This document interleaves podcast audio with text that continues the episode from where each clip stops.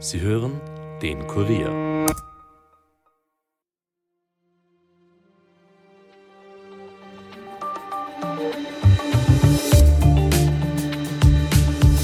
Es ist der Prozess des Jahres. Kommenden Mittwoch muss sich Sebastian Kurz im Wiener Landesgericht vor dem Richter verantworten. Wirtschafts- und Korruptionsstaatsanwaltschaft wirft dem Ex-Kanzler vor, beim Ibiza-U-Ausschuss die Unwahrheit gesagt zu haben. Doch dahinter steht weit mehr, nämlich die Frage, wie weit die türkis-blaue Koalition und damit auch Sebastian Kurz in Postenvergaben bei staatsnahen Unternehmen verwickelt war. Die Liste der Vorwürfe und Zeugen der Ankläger ist jedenfalls lang. Doch worum geht es in dem Verfahren genau? Welche weiteren Folgen könnte der Prozess haben und wie wahrscheinlich ist eine Verurteilung von Sebastian Kurz? Das beantwortet uns heute der Kurier Innenpolitik-Chef Martin Gebhardt. Mein Name ist Elias Nordmesnik und ihr hört den Daily Podcast des Kurier. Die Geschichte zu diesem Prozess beginnt auf einer kleinen Insel der spanischen Balearen, nämlich Ibiza. Ex-Vizekanzler Heinz-Christian Strache hat dort nach einigen Wodka Red Bull recht offen darüber gesprochen, wie es um die österreichische Innenpolitik beschaffen sein soll. Alles aufgenommen auf Video. Es ist ein medialer Aufschrei samt Ende der Regierung und ein Untersuchungsausschuss die Folge gewesen. Der Untersuchungsausschuss sollte klären, wie käuflich die türkis-blaue Bundesregierung gewesen ist. Und dieser Untersuchungsausschuss hat im Gegensatz zu anderen einiges zutage gebracht. Etwa, dass sich der Generalsekretär im Finanzministerium Thomas Schmidt den Job als ÖBAG-Chef selbst organisiert hat, indem er die Ausschreibung mannigfaltig manipuliert hat. Als gesichertes Wissen gilt ebenso, dass Kanzler Kurz auffallend früh darüber Bescheid wusste, dass Schmidt den Job erhält. Doch war er auch involviert? Harte Beweise, dass der damalige ÖVP-Chef aktiv und manipulativ in die Bestellung eingegriffen hat, hat das Parlament damals zumindest nicht finden können. Und auch Kurz selbst hat ausgesagt, nur darüber informiert gewesen zu sein. Aber stimmt das? Zu diesen und weiteren Fragen begrüße ich jetzt Kurier Innenpolitik-Chef Martin Gebhardt. Hallo Martin. Hallo. Martin, gehen wir vielleicht ganz zum Anfang des Prozesses, zum Ursprung des Verfahrens. Weswegen wird denn Sebastian Kurz vor Gericht stehen? Na, er steht vor Gericht, weil er beim Ibiza-Urschuss äh, eine Falschaussage getätigt haben soll. Da wurde er Monate später angezeigt. Das hat dann die WKStA aufgenommen und Jetzt ist, ist es zur Anklage gekommen und, mhm. jetzt, und jetzt zum Prozess. Die WKSDA stützt sich ja beim Prozess im Wesentlichen auch auf die Chats, die sie bekommen hat, laut denen Sebastian Kurz bei der Bestellung von Thomas Schmidt als ÖBAG-Chef involviert war oder eben nicht. Stichwort, du kriegst eh alles, was du willst. Aber wie glaubwürdig sind denn Chats? Kann man das generell sagen? Naja, Chats sind schon schwierig, weil Chats singulär herausgegriffen können manchmal jede Aussage stützen oder auch nicht. Und das ist die Frage, wie der Richter die Beweiswürdigung äh, zulässt, also wie er das sieht. Aber es sind ja nicht nur die Chats, auf die man sich stützt. Man geht auch auf das Protokoll, man geht auch darum, hat er Nein gesagt oder Na ja gesagt oder, oder und, und so weiter. Also es ist meiner Meinung nach ein ziemlich schwieriger Prozess, auch wenn es nur unter Anführungszeichen um eine Falschaussage geht. Mhm. Was sind denn jetzt genau die Vorwürfe der WKStA? Du hast schon gesagt, diese Falschaussage, aber gibt es da noch mehr, dass der, die in der 108 Seiten langen Anklageschrift steht? Nein, in der 108 Seiten langen Anklageschrift hat man müssen schon schauen, um darzulegen, war Sebastian Kurz in die Bestellung von Thomas Schmidt zum Vorstand der ÖBAG, also der Beteiligungsholding des Bundes, war er mehr involviert, als er gesagt hat. Er selbst hat sich ja im Urschuss eher gesagt, er war informiert und natürlich hat er Kontakt und so weiter gehabt, aber er hat natürlich das alles in Richtung Finanzminister geschoben. Damals war Finanzminister Hartwig Löger, der ja theoretisch auch zuständig war. Mhm. Und um das geht es jetzt, ja. Welche weiteren Vorwürfe gibt es seitens der WKSDA gegen Sebastian Kurz? In diesem Prozess oder? Ähm, ich habe nur gelesen, es gibt ja noch sozusagen bei anderen Bestellungen soll er ja auch mitgemischt haben. Ist das in einem anderen Prozess dann, oder? Es gibt noch weitere, dass äh, Chats aufgetaucht sind, wo Hartwig Löger zum Beispiel mit Heinz-Christian Strache ein Chat gehabt oder, oder ein Chat Thomas Schmidt, Hartwig Löger oder Thomas Schmidt, Heinz-Christian Strache. Das wird alles herangezogen, um zu sehen, hat er mit Absicht die Unwahrheit gesagt oder hat er mit Absicht eine Falschaussage gemacht oder nicht. Mhm. Du hast es schon angesprochen, es gibt ja oder gab ja einen Sideletter mit dem damaligen FPÖ-Chef Heinz-Christian Strache zur Regierungsbildung. Was äh, soll denn da drin gestanden sein? Naja, so ein Sideletter, ich meine, man muss der Wahrheit halber sagen, es gibt auch einen Sideletter zwischen Sebastian Kurz und seinem damaligen Vizekanzler Werner Kogler.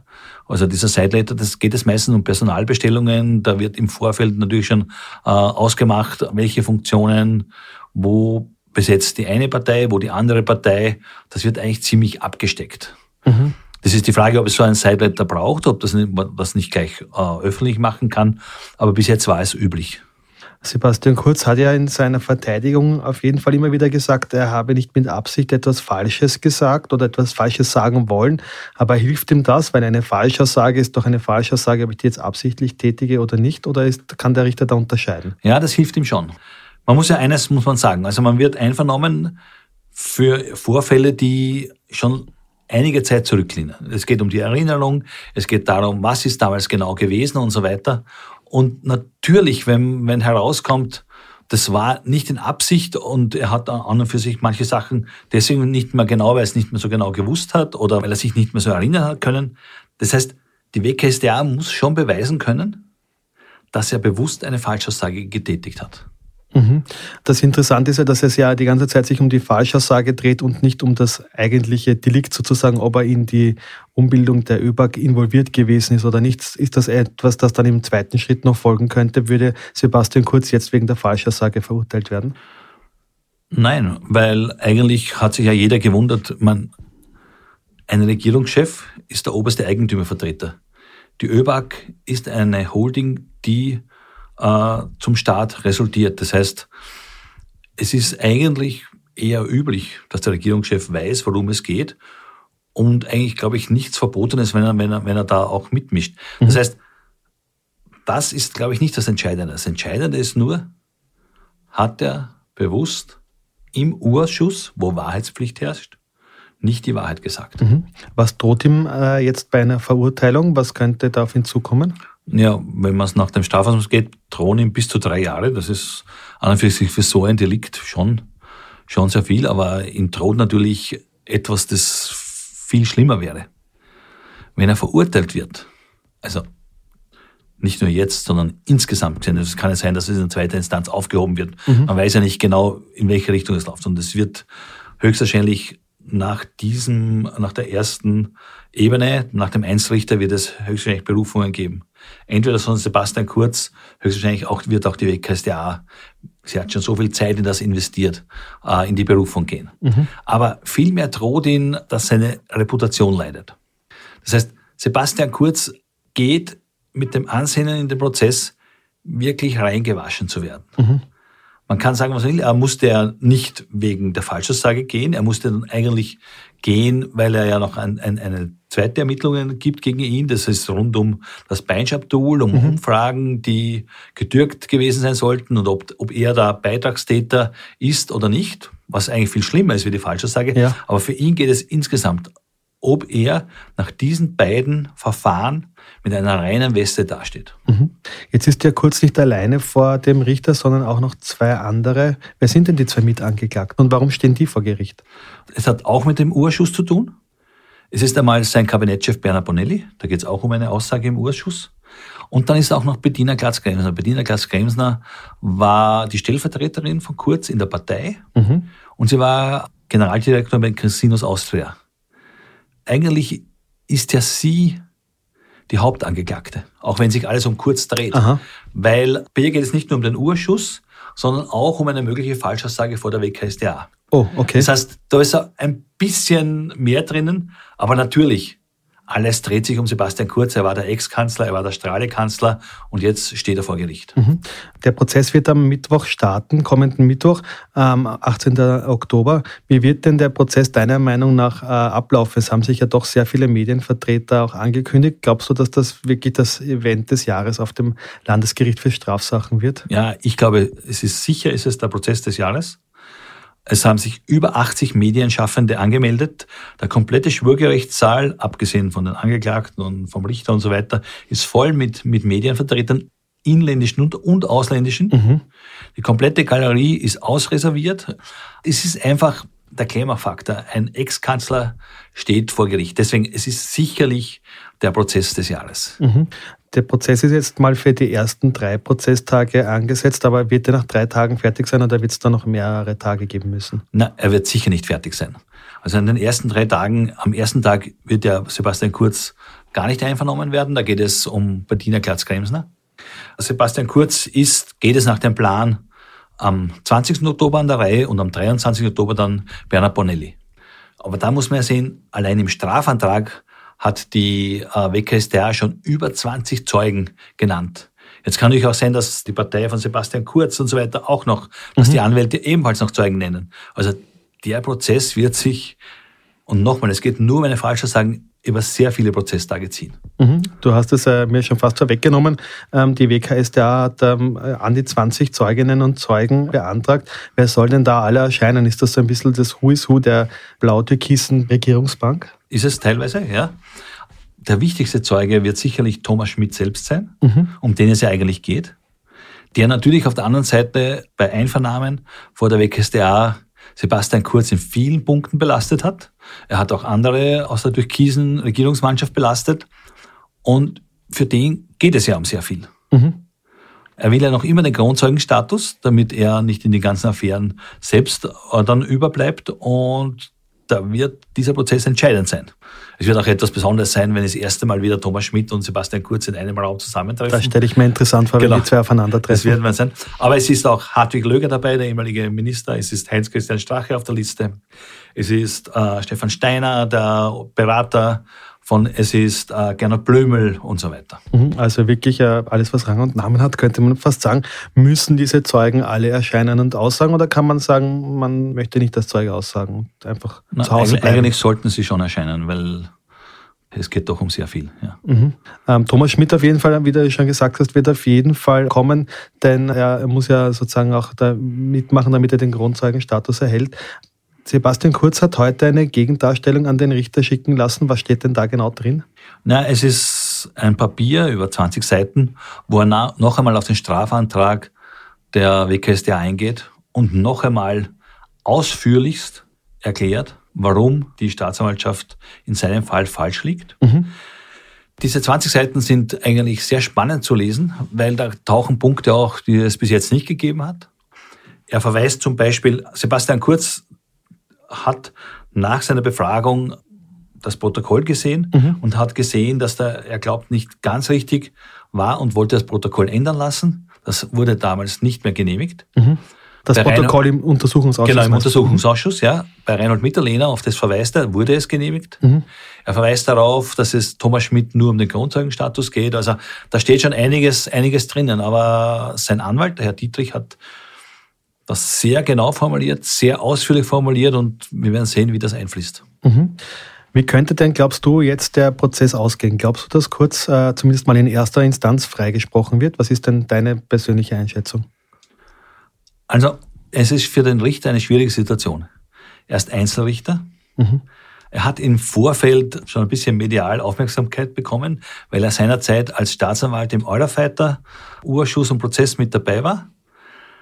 Damals als Fürsprecher Peter Pilz gehabt hat. Das sind alles so irgendwelche Namen genannt und so weiter. Das heißt, das ist schon einmal ein, ein Ding.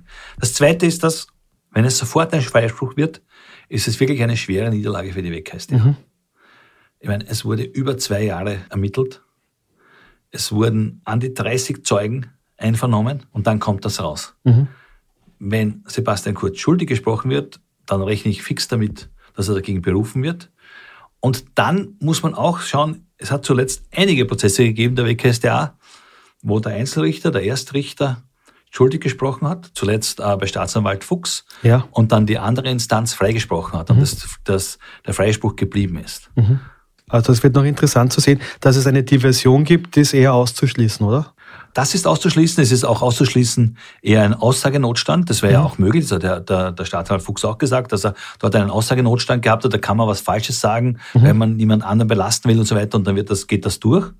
Also diese Sachen sind auszuschließen, weil äh, Sebastian Kurz einen glatten Freispruch will. Mhm. Um sozusagen komplett reingewaschen zu werden. Komplett reingewaschen sein und vielleicht, wenn das alles vorbei ist, zu sagen, okay, jetzt ist eigentlich wieder eine Phase und mich lustet es noch, ich gehe wieder zurück in die Politik. Da gibt es ja auch immer Gerüchte. Immer. Ähm, wenn äh, kurz freigesprochen wird, ist da dann alles sorgenlos oder kommt da nicht irgendwie ein halbes Jahr später wieder das nächste Verfahren? Du hast schon angesprochen, es gibt ja dieses Beinschab-Tool, wo die WKSDA ja auch ermittelt. Ja. Er ist natürlich nicht alles sorgenlos. Der andere Prozess, das Beinschab-Tool, Beitragstäterschaft, ist eigentlich ein viel schwierigerer für ihn. Mhm. Allerdings, wenn er jetzt einen Freispruch hat, dann muss sich die WKSDA für den Komplettest noch genauer das ansehen. Mhm. Weil am Ende, wenn er wirklich zwei Freisprüche zusammenlegt, dann hat er seine Geschichte, die er eigentlich schon seit Jahren erzählt, dass er von der WKSDA verfolgt wird, mhm. die hat dann irgendwie, winkt irgendwie plausibler, auch wenn es vielleicht nicht so ist. Mhm. Ähm, die WKSDA heißt ja Wirtschafts- und Korruptionsstaatsanwaltschaft und es hat im ÖVP-Umfeld jetzt zuletzt mehrere Verfahren gegeben von der WKSDA. Die haben sehr oft eben mit Freisprüchen eben auch in der zweiten Instanz geendet. Ist damit die WKSDA mit ihren Anklagen zu schnell gewesen oder sind Korruptionsfälle in Österreich, wenn schon nicht strafbar, zumindest moralisch gesehen, schon vorhanden? Und es ist auch richtig, dass eine, eine Behörde, die sozusagen die Korruption in ihrem Namen trägt, also sozusagen gegen die Korruption aufzutreten, auch so etwas anklagt, allein schon aus Abschreckungsgründen als Präventionsgrund. Ja, aber man muss immer dazu sagen, selbst wenn ich aus Präventionsgründen das mache, ich habe immer und ein, ein Opfer. Das heißt, mhm. in der Zeit, wo die Ermittlungen beginnen, bis zum Prozess, bis zum möglichen Freispruch, ist diese Person, steht die in der Öffentlichkeit, hat die, diese Person mit so und so vielen Sachen zu kämpfen, muss sich diese Person einen teuren Anwalt leisten, mhm. um eigentlich das zu überstehen können. Also das an und für sich nur mit Prävention so viele Ermittlungen zu begründen, ist zu wenig. Mhm. Also entscheidender wäre für die WKStA, wenn sie sagen kann, okay, unserer Meinung nach war das alles so dicht, dass es auch zu einer Verurteilung führen kann. Und da hat die WGStA, das muss man schon sagen, in den vergangenen Monaten einige und einfach Niederlagen erlebt. Mhm. Ich nehme nur den grünen äh, Christoph Chor wo man auch sich ganz sicher war, Riesenprozess, Riesen und dann ein glatter Freispruch war, weil eigentlich die Anklage zu schlampig ausgeführt war. Mhm, das heißt, ähm, hier ist es schon so, oder der Eindruck täuscht vielleicht nicht, dass die WKSDA einfach dann teilweise zu schnell ist, vielleicht auch, weil es sozusagen diese mediale Aufmerksamkeit so groß ist, da schnell irgendwie Ergebnisse liefern zu müssen. Genau, aber es kann was anderes natürlich auch sein. Es kann nicht nur sein, dass sie zu schnell ist, vielleicht muss sie auch so schnell sein. Es kann auch sein, dass die, die, die, die Fachaufsicht, die Kontrolle innerhalb des Justizministeriums nicht so funktioniert, wie sie sollte. Das heißt, es kommen Sachen zur Anklage, die eigentlich nicht anklage, anklagewürdig sind. Genau, genau. Mhm. Ja, wie immer es ausgeht, wir werden es auf jeden Fall sehen. Ab nächsten Mittwoch live im Ticker auf kurier.at. Wir zwei werden dann auch noch weiter darüber sprechen. Für heute mal vielen Dank für den Besuch im Studio. Danke für die Einladung. Und wir kommen jetzt noch zu weiteren Meldungen. Israels Militär hat alle Zivilisten aufgefordert, Gaza-Stadt zu verlassen. Sie sollten in den Süden des Palästinensergebiets gehen. In Gaza-Stadt werde es in den nächsten Tagen Militäroperationen geben. Das würde rund 1,1 Millionen Menschen und damit die Hälfte der Bevölkerung des Gazastreifens betreffen, schätzen die Vereinten Nationen. Die radikal-islamische Hamas hat die Aufforderung Israels zurückgewiesen. Wir werden sterben und nicht gehen. Und der Rechnungshof in Österreich sieht umfassenden Handlungsbedarf beim Pensionssystem. Es gebe keine klare Linie bei den Eingriffen in das Pensionssystem. Beim Umgang mit dem Pensionsalter fehle eine Strategie, kritisieren die Rechnungshofprüfer in einem heute vorgelegten Bericht. Die Arbeit der Alterssicherungskommission beurteilt der Rechnungshof als unzureichend. Das Pensionssystem drohe zusammenzubrechen. Das war's für heute von mir. Noch einen schönen Tag. Ton und Schnitt von Dominik Kanzian. Wenn euch der Podcast gefällt, abonniert uns auch auf Apple Podcasts oder Spotify und empfehlt uns euren Freunden. Bis bald, passt auf euch auf. Elias Nordmesnik over and out.